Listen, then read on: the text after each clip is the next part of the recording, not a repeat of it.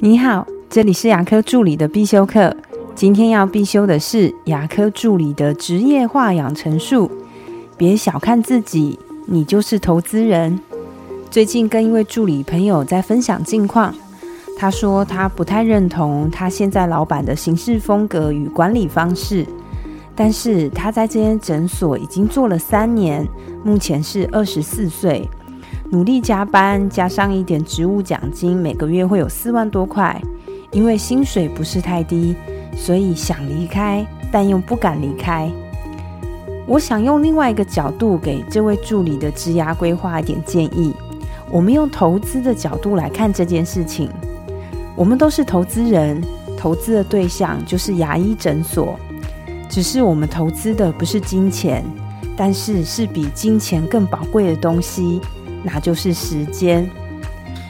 这样一来，我们该选择哪种诊所来投资会比较好呢？我认为应该是选择志同道合，或是你觉得他人品好的，做事你可以理解的，眼光比较放长远的。而我们拿的薪水就把它当做投资的利息。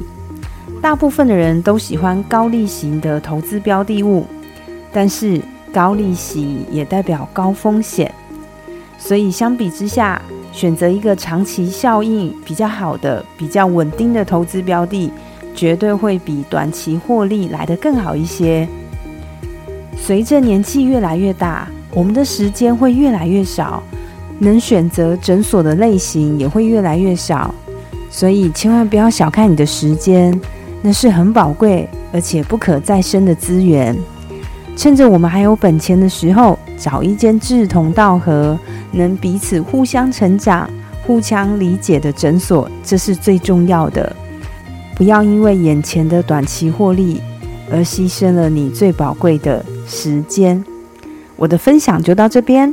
如果觉得今天的内容对你有帮助的话，请帮我下载下来或分享出去，让更多人听得到。